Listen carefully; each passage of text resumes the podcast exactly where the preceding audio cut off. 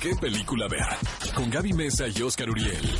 El podcast. Entre las noticias que acontecieron esta semana, amigos, llegó el tráiler de una película titulada Judy y es precisamente la vida de Judy Garland, pero en la última fase. Esta película es protagonizada por René Zellweger y, por lo que hemos visto por las imágenes, se pretende que sea una de las contendientes en la carrera del Oscar, porque no anuncian una fecha exacta, sino que va para el periodo de otoño, que es cuando se lanzan estos títulos oscariables. Eh, Finalmente, este tipo de películas son vehículos de lucimiento para el talento y yo creo la ver- que René Zellweger tiene bastante, ¿no? Ya la habíamos visto haciendo Chicago y luego, obviamente, Bridget Jones, pero de repente creo que se le pasaron las cirugías plásticas y quedó irreconocible por un rato, Hubo una ¿no? época, no me acuerdo qué película fue, que yo dije, no puede ser que ¿Quién sea es? ella. Era como Espero la prima de se haya- Tapachula de René Zellweger, ¿sabes? Espero que se haya des- desinflamado un poco ya con la terapia facial, ¿no? No, pero ahora pues tienes que caracterizar a Judy Garland, entonces supongo que, que va a entrar al proceso de caracterización, no solamente eh, actoral, sino también física. Para los eh, cinéfilos que no ubiquen a Judy Garland, Oscar, ¿cuál dirías que es uno de sus roles o sus roles más... El Mago de Oz, obviamente, de porque el. Mago de Oz se sigue viendo una y otra vez y otra vez, a pesar de que se hizo en 1939, imagínate. ¿Pero crees que todavía gusta el Mago de Oz? Yo no sé, yo tendría que ver a mis sobrinitos A hacer mí no me una gustó de prueba. niña. No, a mí me encanta, la verdad. Pero este habría que hacer una prueba con los sobrinos, ¿no? Totalmente, pero bueno, ojalá que Renée Zellweger se luzca muchísimo y bueno, veamos su interpretación muy pronto en este biopic titulado Judy. Quien sin duda sí se lució muchísimo fue este joven actor quien tiene una carrera muy prometedora, lo hemos visto en Kingsman, por ejemplo, y me refiero a Taron Egerton, quien da vida al mismísimo Elton John en el biopic, también ahora que estamos hablando de eso, de este gran músico sensacional que no solamente ha tenido una cantidad de éxitos, sino que también ha marcado una gran tendencia en el entorno musical. Fíjense que esta película que lleva como título Rocketman, basada obviamente en uno de sus grandes eh, títulos o sencillos, fue presentada en el Festival de Cannes y le fue Oscar muy bien. Y ocupó eso, esos espacios importantes que son las galas, que son muy peleados por los estudios cinematográficos, porque obviamente las películas que suelen producir los estudios no son las que van a competencia, porque es un cine mucho más De autoral. acuerdo. Entonces las galas, pues ahora sí que se vienen con todo. Ahora, a ellos les conviene muchísimo porque lo que hacen las galas es vestir su festival con eh, estrellas, en este caso, o sea, de Elton John. Elton John.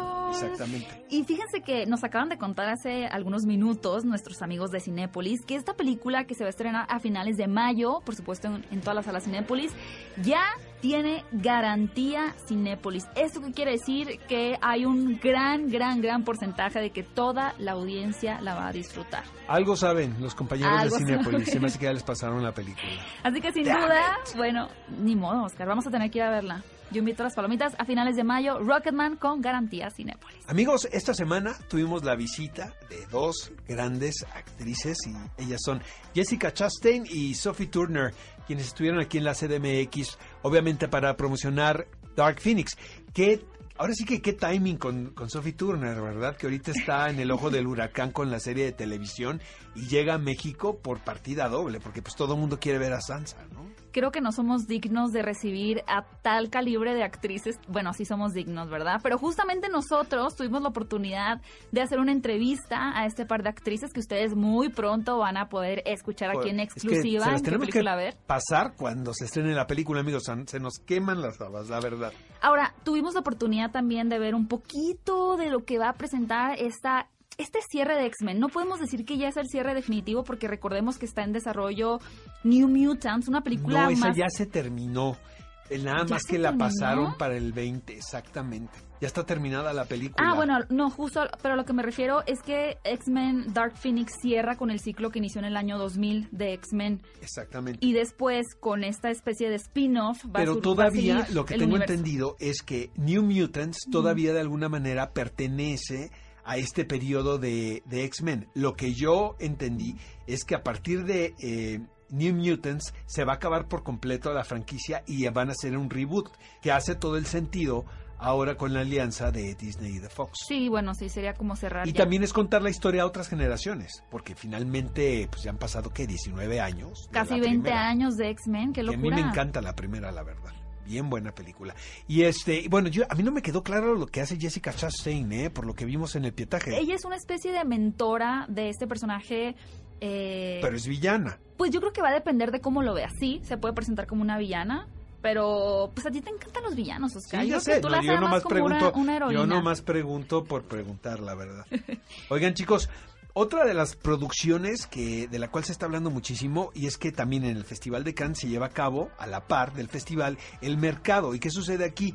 Que de repente van estos productores independientes que no son necesariamente de estudios a vender proyectos muy importantes. Estaba viendo la lista de los 10, ¿no? De los que consideraba Variety o Hollywood Reporter, uno de esos.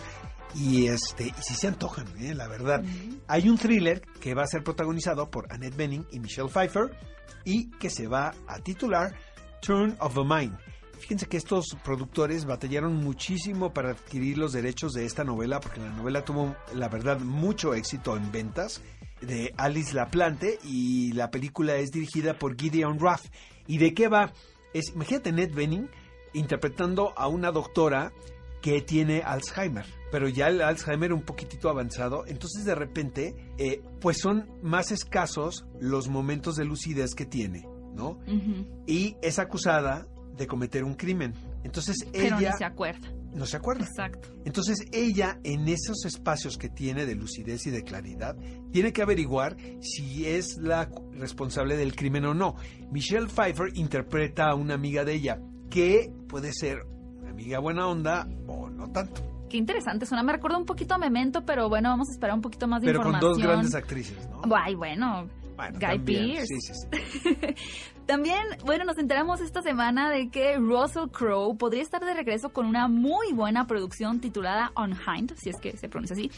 Eh, un thriller psicológico, hablando un poquito de los thrillers, en donde yo creo que como comenta Oscar, podremos ver nuevamente pues la madera que tiene de actor Russell Crowe, ¿no? Porque hace poquito lo acabamos de ver en una película llamada Boy Erased, en donde protagonizaba junto a Nicole Kidman esta historia de, de un estaba par de, fantástico de en la pastores. película, sí. Sí, genial. Yo pensé que hasta lo iban a nominar, fíjate, a él y a Nicole Kidman como mejores actores de reparto, porque creo que era de lo mejor de la Pero película. la película de Boy Erased en general pasó muy desapercibida. Sí, caray, fue, y es una pena, porque sí es un asunto urgente a tratar y, y es importante que el público lo, la vea, ¿no? Y que sepa de lo que está sucediendo, pero, pero este, él está muy bien ahí. Ahora, sí ya no tiene ese poder de superestrella que tenía hace... Cinderella Man, Una mente ejemplo, no, brillante. Gladiador, caray. Gladiador. No. Ni el cuerpo tampoco ya no. También como que se nos dejó ir como gordo en tobogán, ¿no? Pero fíjate que justamente acaba de sorprender. Como, que no cuidó los carbos, ¿no? No siguió bien la dieta.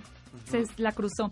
Pero justo, justo acaba de sorprender con una transformación física para una película que se va a llamar The Loudest Voice, en donde va a interpretar al fundador de Fox News, Roger Ailes, quien, bueno, es un personaje que fue obligado a abandonar la cadena después de que fue acusado de acoso sexual y otros escándalos, Sí, sí, ¿no? sí. Entonces, yo creo que aparte de este thriller de On Hine, posiblemente Russell Crowe tenga un regreso al estrellato ya En grande. eh, en grande, exacto, con Loudest Voice.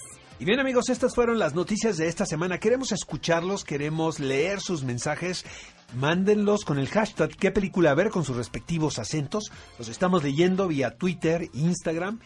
Ve a Cinépolis y utiliza el hashtag qué película ver. Escúchanos en vivo todos los sábados a las 10 de la mañana en Exa FM 104.9.